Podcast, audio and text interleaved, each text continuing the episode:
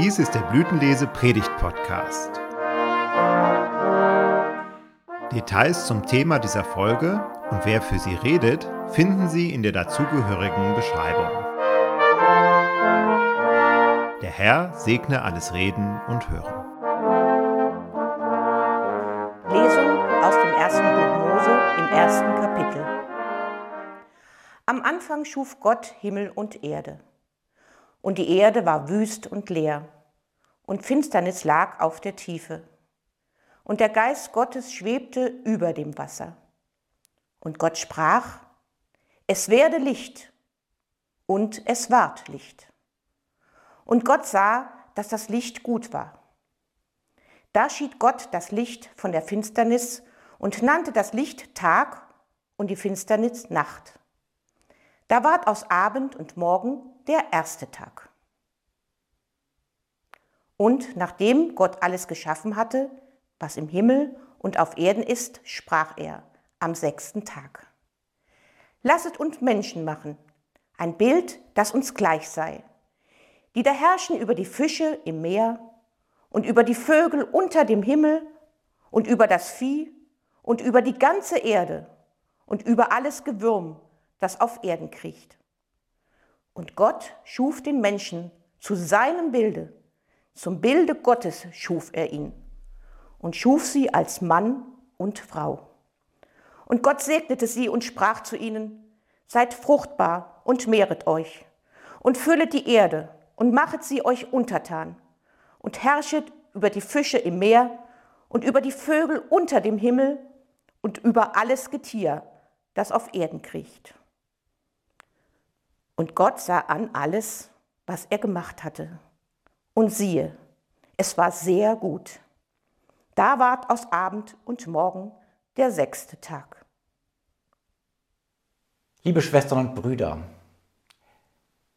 wie schnell ist etwas Gutes zerstört und Chaos angerichtet. Es dauert viel länger, etwas, was funktioniert, aufzubauen, als es wieder kaputt zu machen. In diesen Tagen haben wir das anschaulich vor Augen. Kürzlich war in den Nachrichten zu hören, dass in den ersten 30 Kriegstagen, in denen russische Truppen auf Kiew vorrückten, so viele Minen gelegt wurden, dass es mindestens 900 Tage dauern wird, bis allein diese Minen geräumt sind.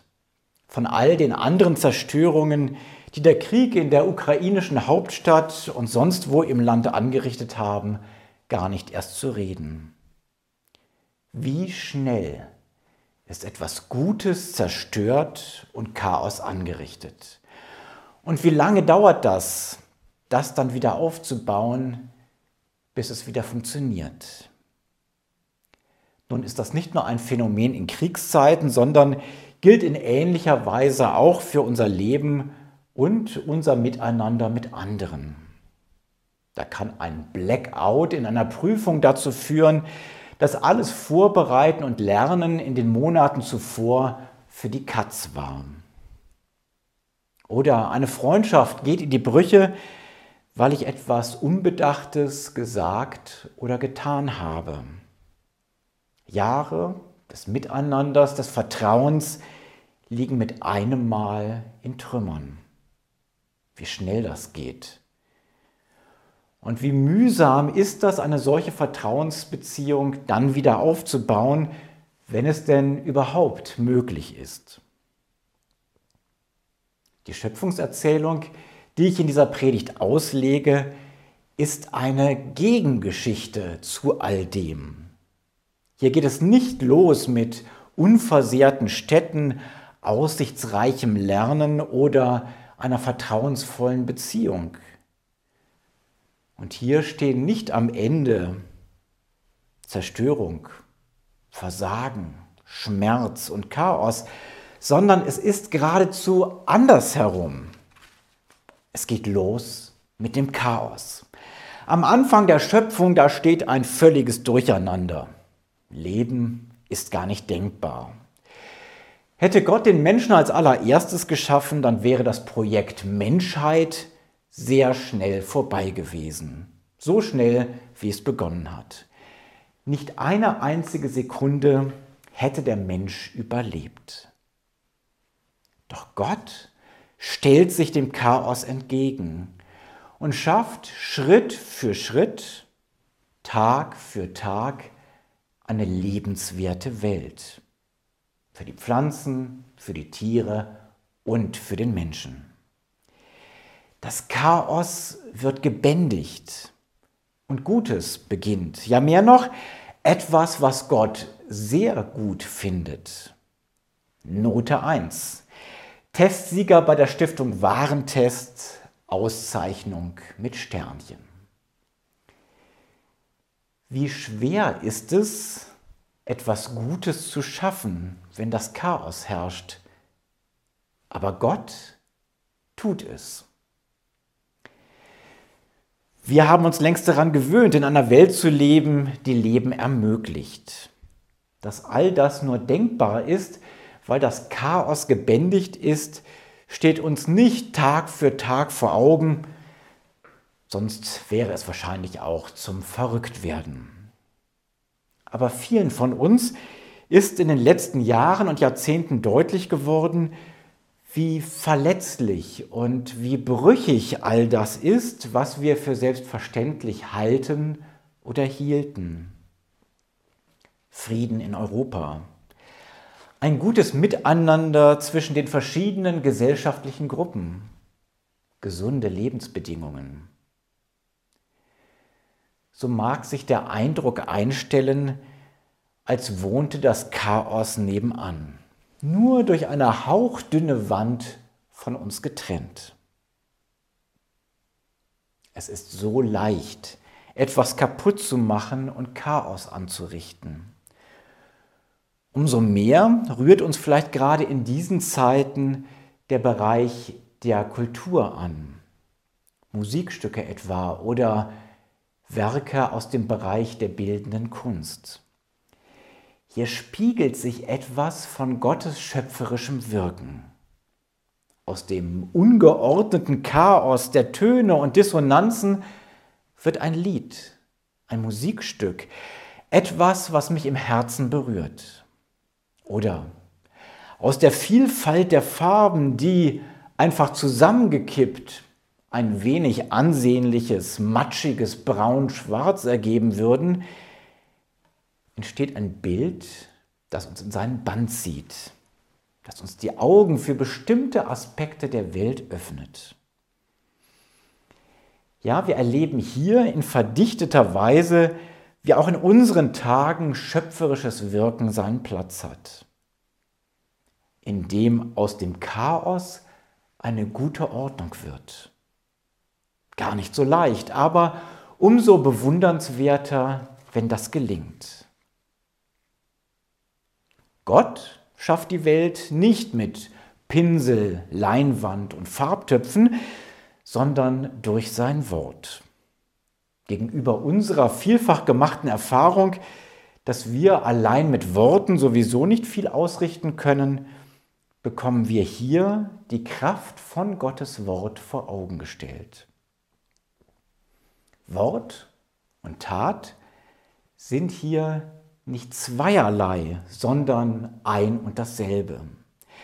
So sehr, dass in der biblischen Redeweise für Wort und Sache derselbe Begriff verwendet werden kann. Es ist, wie wir es im 33. Psalm lesen können. Denn wenn er, Gott, spricht, so geschieht's. Wenn er gebietet, so steht's da. dass wir mit Worten etwas bewirken können, erleben wir häufig, wie anfangs erwähnt, eher im Negativen. Etwa, wenn Worte eine Freundschaft zerstören. Aber es gibt auch die Worte, die unter uns Gutes schaffen. Wenn wir Kindern Tag für Tag mitgeben und ihnen auch immer wieder sagen, dass wir sie lieb haben, dann schafft das Gutes. In ihnen, aber auch für die Welt. Wenn wir einem Menschen vergeben, der schuldig an uns geworden ist, dann kann unser Vergebungswort tatsächlich auch bei ihm oder bei ihr entlastend wirken. Es kann dann eine Tür aufmachen, die bisher verschlossen schien. All das sind nur blasse Spiegelungen dessen, was Gott mit seinem Wort ausrichtet. Im Johannesevangelium wird Jesus Christus Gottes Wort genannt. Wir könnten auch sagen, es ist Gottes letztes, endgültiges Wort, an dem wir erkennen, wie Gott es mit uns meint. Und auch dieses Wort hat eine unglaubliche schöpferische Kraft. In seiner Auferstehung hat sich gezeigt, wie dieses Wort, wie Jesus Christus mitten im Tod Leben zu schaffen vermag. In seiner Zuwendung zu Sünderinnen und Sündern hat er aus Ausgegrenzten Gottes Festteilnehmer gemacht. Und am Ende der Zeit wird er es sein, der wiederkommt, um dieser Welt ein Ende und einer neuen Welt einen Anfang zu setzen. Dann, dann wird das Chaos endgültig besiegt sein. Das Durcheinander, das wir vorfinden und das, das wir selbst auch immer wieder anrichten. Ja, wie schnell ist etwas Gutes zerstört und Chaos angerichtet. Es dauert viel länger, etwas, das funktioniert, aufzubauen, als es kaputt zu machen. Aber Gott macht genau das. Das, was für uns so schwierig ist, er baut auf, was gut ist. Und er überwindet lebensfeindliche Verhältnisse und das Chaos. Am Anfang der Welt, mit seinem Sohn Jesus Christus, hier und heute bei uns und dann, wenn er einen neuen Himmel und eine neue Erde schaffen wird. Und wenn wir dann vielleicht heute oder morgen einen Spaziergang durch die Natur unternehmen, geraten wir vielleicht noch einmal ganz neu ins Staunen. All das, was da so wunderbar wächst und grünt und in Farben explodiert, gibt es nur, weil Gott seine Hand da im Spiel hat, weil er das Chaos überwunden hat und Leben, eben auch das Leben in der Natur überhaupt erst möglich gemacht hat. Jubilate. Tatsächlich ein Grund zur Freude und zum Jubel. Amen.